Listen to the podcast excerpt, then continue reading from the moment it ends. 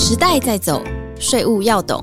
EY 税务轻松聊，剖析台湾最新税务法规，探索国际税务脉动。跟着 EY 税务轻松聊，轻轻松松掌握税务大小事。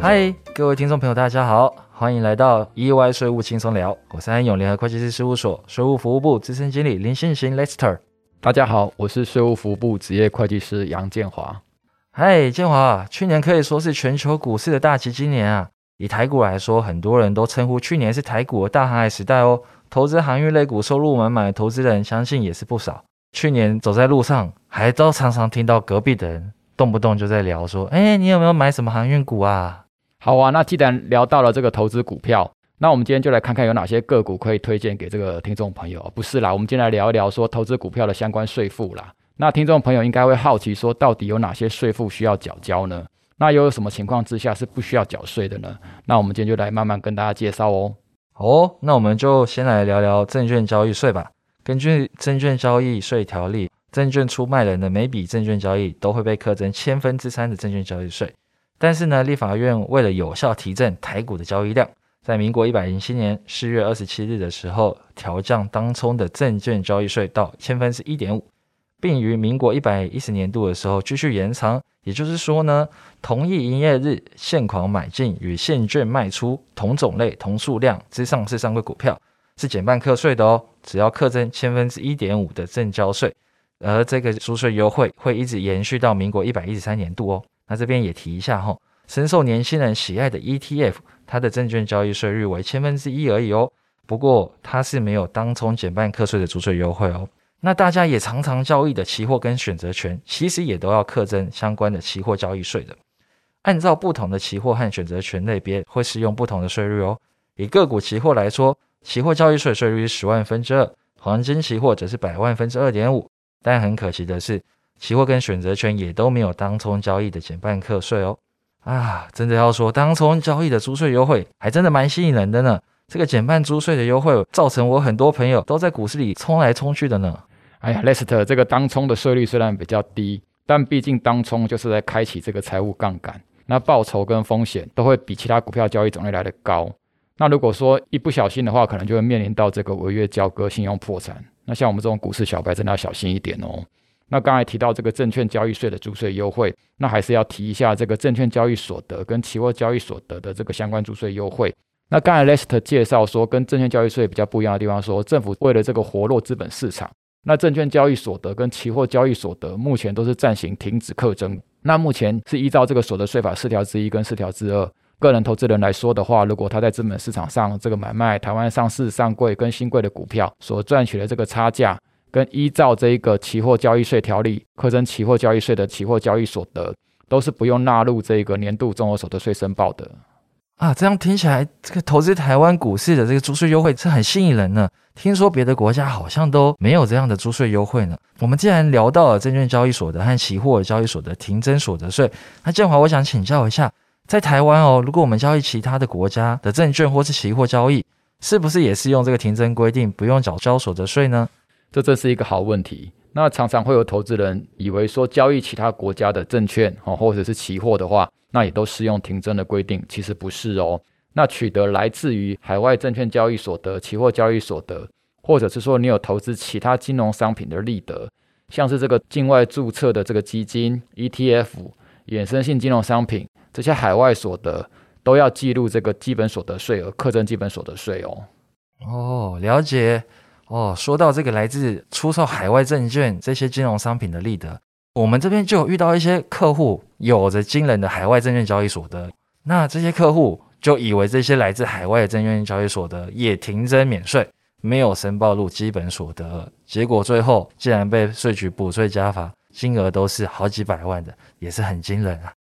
哇，可以罚到好几百万，那表示说这些海外的投资利得实在是很惊人哦。不过说到这些利得，其实大家是可能常常忽略的，它是其实一个应税的项目哦。那建议听众如果有来自这个投资海外金融商品的资本利得的时候，一定要特别去注意是否应该要申报这个基本所得额。那尤其是有透过台湾境内的券商以付委托的方式投资海外金融商品的时候，因为这些券商会向主管机关去申报这个投资人的海外金融商品的资本利得，那所以说其实也可以跟会计师进行一些咨询哈，那避免因为被处罚。那此外，其实也会有一些意想不到的意外收获。那譬如说，像是我们有一个客户哦，在年底的时候来咨询我们说，他投资海外股市哦，账上获利不少哦，打算去实现这些获利。那有什么方法可以节税？那后来在我们建议之下，那位客户的海外资本利得完全没有缴到任何的税哦。建华，这真的太神奇了！到底是怎么做到的？我也好想学一下啊！当然不是不是为我自己啦，我是为了客户规划啦。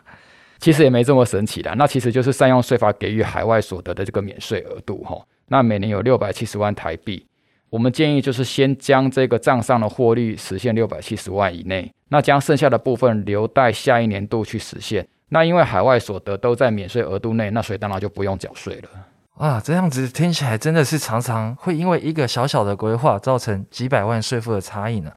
那我这边哎也分享一个我们这边常常。遇到的这个投资的相关税务风险，那就是投资境内黄金商品的所得，这个部分的所得常常也是会让投资人不小心踩到税务地雷。我们就常遇到客户抱怨说啊，我交易黄金的所得竟然被国税局补税加罚，通常都会跟我们说啊，我都是听我朋友说黄金交易不用课税啊，结果我们后来再跟他问个清楚明白，才了解到原来他朋友口中的不用课税，是因为交易的是黄金期货。那如同前面建华会计师提到的，投资依期货交易税条例课征期货交易税之期货交易所得是停征所得税的，因此才不用课税。但我们这个客户却是投资黄金存折或是实体黄金，那这些都不是免税项目哦。投资人必须要依据财产交易所得或是意识贸易所得来申报纳税，不然可能就会被国税局补税加罚哦。这边还要特别提醒一下，如果投资的是境外的黄金商品，不论是期货啊。实体黄金啊，若有买卖产生所得，也都要需要申报成为海外所得，记录基本所得，课征基本所得税哦。嗯，没有错。那我这边也来分享一个最近很常碰到的一个税务议题。那我们刚才有提到，个人买卖台湾上市上柜跟新柜的股票所赚取的这个差价，哦，是停征所得税的。但是在民国一百一十年的时候，个人交易未上市柜的股票。是要恢复记录基本所得税额，课征基本所得税的哦，那就是跟交易海外的这个金融商品所得的处理方式是一样的。那很多客户其实没有意识到这条法令的变更，那都是我们在提醒之下才记得要把这部分的所得哈报进来。那同时也提醒各位听众朋友，这边还有一个容易疏忽的地方，那就是我们现在提到这个股票，都是指经过依法担任股票发行签证人的银行签证发行后的股票。买卖这类经过签证的股票，才适用这个停征所得税，啊，或者是纳入这个基本所得额的规定。那如果你买卖的股票没有经过签证的话，那这部分在所得税法属于财产交易所得，而不是证券交易所得哦。那该财产交易所得并入这个个人综合所得税课税，那税率有可能最高达到百分之四十哦。那财产交易所得跟证券交易所得在税务申报上有很大的差异。那各位听众对于自身持股需要申报何种交易所得上如果有疑问的话，那一定要去咨询这个专业人士哈，或者是这个税捐机关，那以免误判而遭罚。嗯，聊了这么多税务议题跟税务风险，相信各位听众朋友对于什么是最常被问的投资税务问题，一定也很好奇。我们这边其实就有统计了一下，所有客户最常咨询的投资税务问题。那我们这边也不卖关子哈，马上就来公布第一名最常被问的问题喽，那就是会计师啊，你觉得我要不要设立一间投资公司呢？不得不说，如果有税务百科全书，这一题真的是经典题目，绝对应该列入。那我们就请建华会计师来为大家解惑一下喽。好，没有错，这一题是呃每次跟客户开会一定会被 Q 到的问题哦。那提到说这要不要设立投资公司的话，其实并没有一个绝对的答案啦哈。那依照每个人的需求来做决定。譬如说，如果你是投资台股，你是获取这个价差为主的投资人的话，跟获取这个股利为主的纯股族的话，那结果就会不太一样。那如果是获取价差为主的投资人来说的话，那本来交易上市上柜新贵股票所赚取的差价啊，本来就是不用记录这个当年度的综合所得税课税的。那如果说你设立了投资公司，那去交易这些台股的话，那这些获利却必须要缴交这个盈利事业的这个基本税额，那税率是百分之十二。那再来，如果说这些获利当年度没有分配的话，那还需要额外缴交百分之五的未分配盈余税。那最后这些获利从被投资公司当做股利分配到个人身上的时候，个人还需要申报这些股利去缴交综合所得税。那由于这个股利是可以采取分离课税，这些股利产生的这个额外税负所适用的这个税率，当年度是不会是四十，而是二十八哈。那如果我们不考虑这些免税项目，而且投资公司盈余哦没有在当年度分配，而且假设这个个人的股利是采用分离课税的方式来简化计算的话。那这一类的投资人，如果设了一间投资公司，那这个投资公司的税再加上个人的税，哈，最后这个有效税率可能会大概是落在百分之三十九点八这样的一个税负。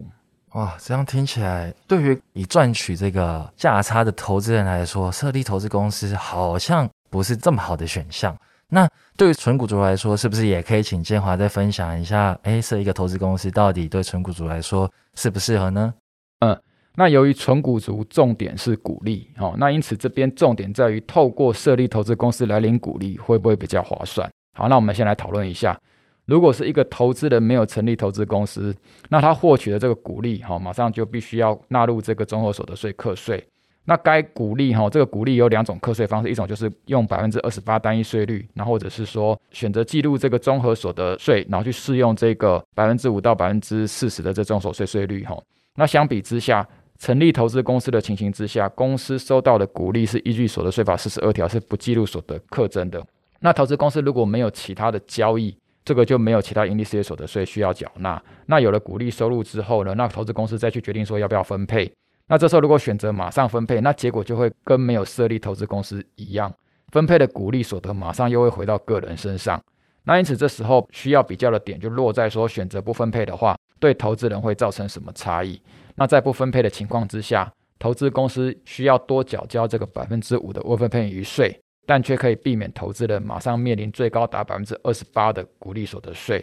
那投资人因此可以暂时省下这个税负，好，那继续投资产生更大的一个效益。那尤其在考量折现因素之后，效益更显著哈。不过如果是投资 KY 股的话，那又是另外一回事了。那我听说 Lester 你是 KY 股的达人哈，那这个部分是不是可以请你分享一下？好，从个人投资人的角度来讨论的话，哈，跟投资台股相同的地方在于，交易 KY 股的证券交易所得也是停征所得税的，但是不同的点是在股利课税的方式，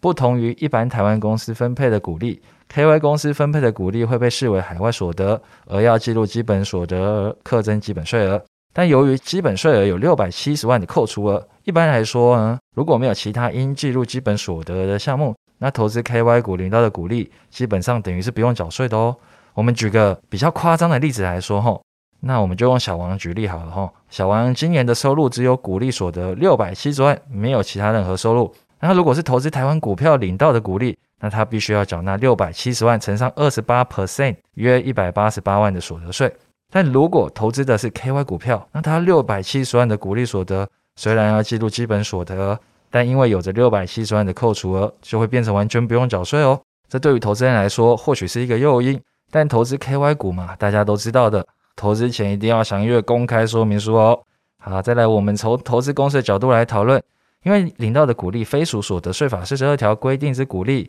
所以应该要记录所得，缴纳二十 percent 之盈利事业所得税。若没有分配，还要再加征五 percent 的未分配余税。光这两个税率就快跟个人选择分离课税的税率一样了。因此，纯股族的标的若是 KY 股呢，那可能是不具有任何税务上的诱因的哦。好，谢谢 Lester 分享这个 KY 股的投资经验哦。那随着商业世界不断的演进，现在的金融商品也不断的推陈出新，那可能涵盖到的税务议题啊，也比以往复杂许多。那各位听众可能在投资前可以详阅公开说明书之外呢，那建议也可以咨询这个税务专业人士，了解可能的税务处理方式跟风险哦，再来投资这个顺遂，岁岁平安哦。哦，那谢谢大家的收听喽，我们下周一再见喽，拜拜。